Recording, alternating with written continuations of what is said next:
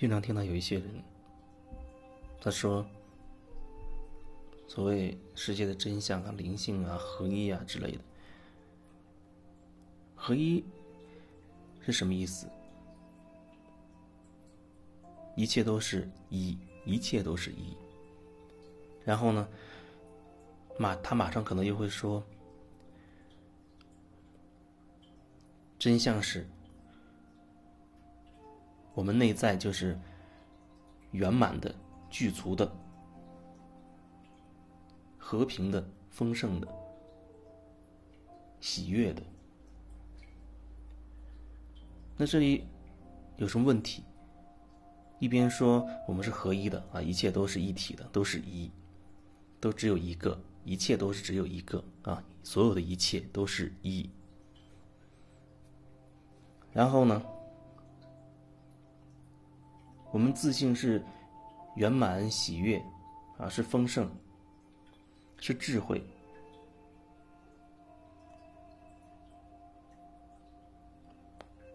甚至会说，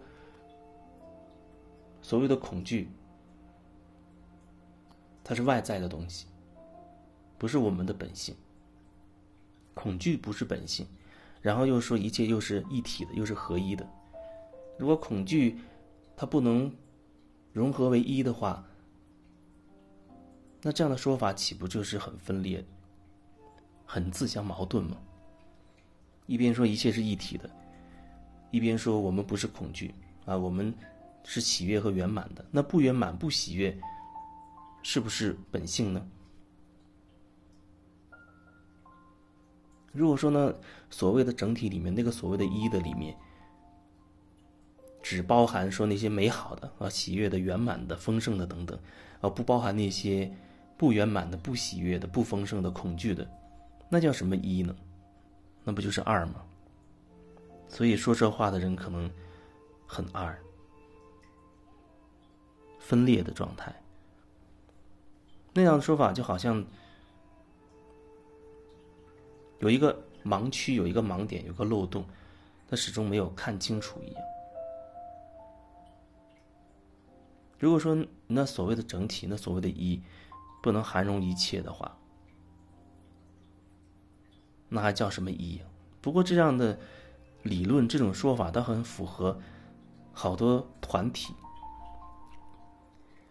原本就各自割据、彼此不相容的那些团体。你可能知道我在说什么。每个团体都认为自己。是唯一的啊，自己是唯一正确的。可是你这个所谓唯一的正确，你也不能兼容那些跟你所谓有不同理念的人，那说明你不唯一啊。然后，也许这个团体或者那些互相割据的团体，都希望能够统合统合这个世界一样。这就好像人跟人之间，一个家庭里面一。一方想要去控制另一方，所以这个家庭关系到最后，很多时候它会演变成权力之争，都会变成谁来主导这个家庭，谁说了算，谁是这家里的皇帝。人人都有想控制别人的这个欲望，都想自己说了算，想让别人听自己的。这是放到一个。小家庭里面是这样的，大的一个一伙人，大的一个更大一个团体，甚至更大的范围，你会发现这种分裂的东西，这种渴望掌控的这种这种东西，它遍及世界的角角落落。所以，本质的战争是一个人内在的战争。你内在有这样的想法，有那样的想法，你不能兼容，所以你才想在外面要去控制别人，全部让对方来听听你的，服从你，这样看起来你就统一了。让别人服从你，那是因为你知道别人跟你是不同的，你知道他内在有一些东西是跟你不相容的，所以你才。很渴望要去控制别人，控制是因为你知道对方他不想听你的，对方有对方自己的东西，因为他在做着跟你一模一样的事，他也想控制你。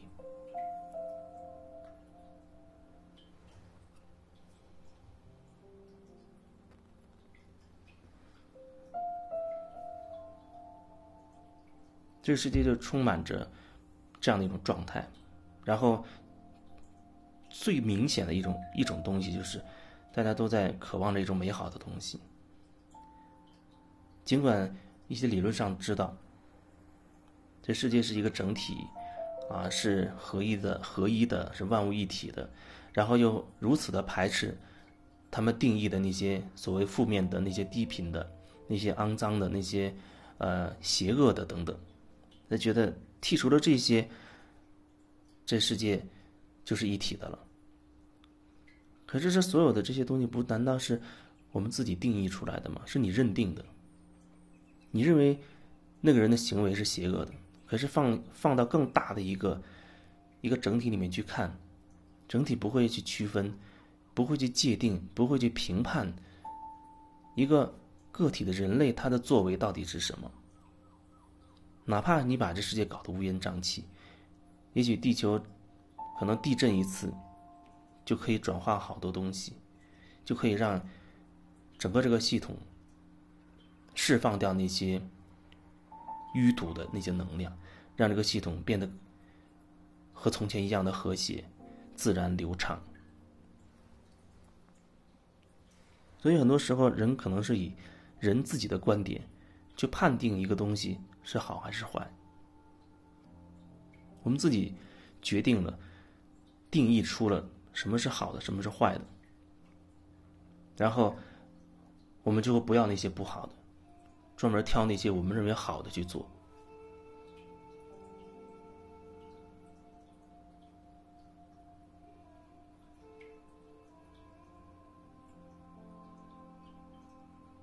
就像我记得好多年前。还流行一种叫座右铭的东西，就是找一句很有道理的话，然后随身带着，或者放到我的我的书桌的哪个角落，时不时的你会看到它，用那句话来鼓励自己啊，可能那是一些很正能量的话，就像一个咒语一样，不断的去催眠自己，让自己去相信它。只有努力才能成功。只有怎么怎么样才怎么怎么样，很励志。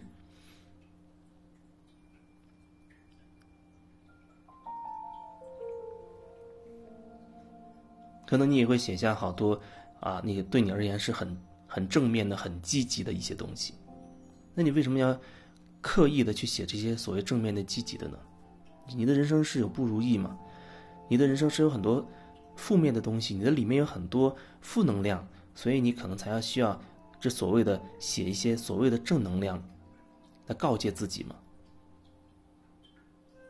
而且你可能会觉得，我写了这么多正面积极的，自然就会转化那些负面的。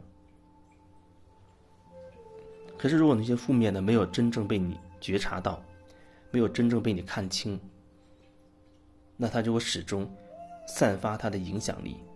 无论你用多少正面的东西覆盖在上面。层层叠叠，哪怕你都忘记自己那个当初痛苦的有问题的那个点是什么，但是它还是会散发出它的频率，还会演变成你你生活当中很多很多的点。可能到那个时候，你更没有办法回头去深入进去了，因为你已经用太多美好的东西把自己给隔绝了。你用一些美好的东西。把你和你自己内在深处的东西隔绝了，你知道吗？美好的词语、美好的那些想法啊，你追求的一些所有的那些美好的、美善的东西，它成为了你连接你自己的屏障，然后你可能会离自己越来越遥远。基本上，你头脑知道的越多。你可能越不容易连接到自己，因为头脑时不时的就会出来，以头脑的那种方式去运作、分析、逻辑。特别是有的人，他接触了一些所谓灵性的理论之后，他又把那些东西又变成了一个隔绝自己的屏障。那个隔绝，我觉得可能威力会更大。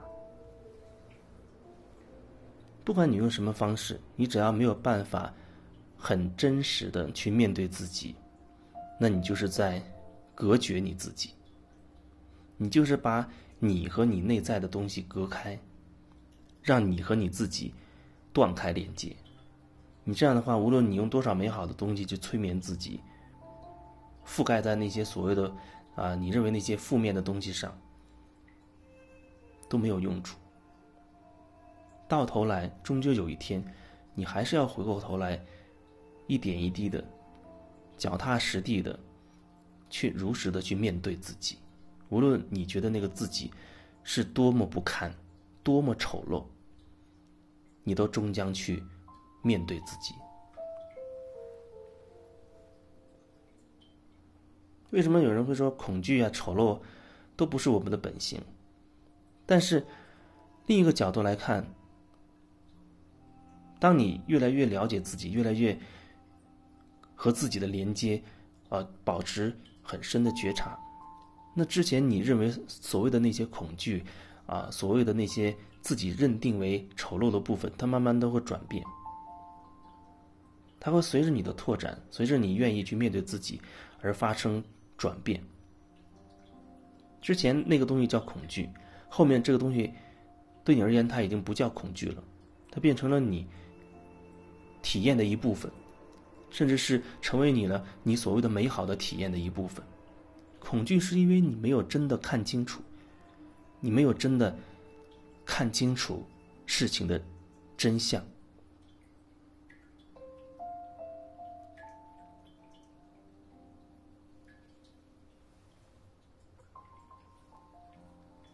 所以，即使你把它叫做丑陋的，叫做邪恶的。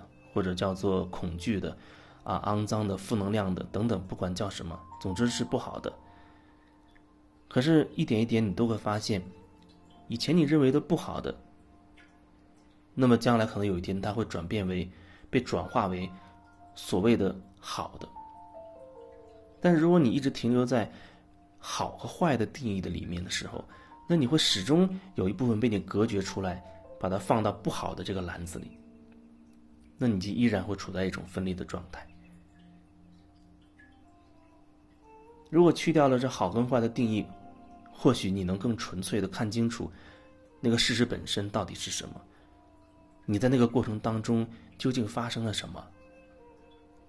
你的里面的状态的变化、落差、转折，以及你对外在呈现出来的那个状态，以及你是否在过程当中一直很。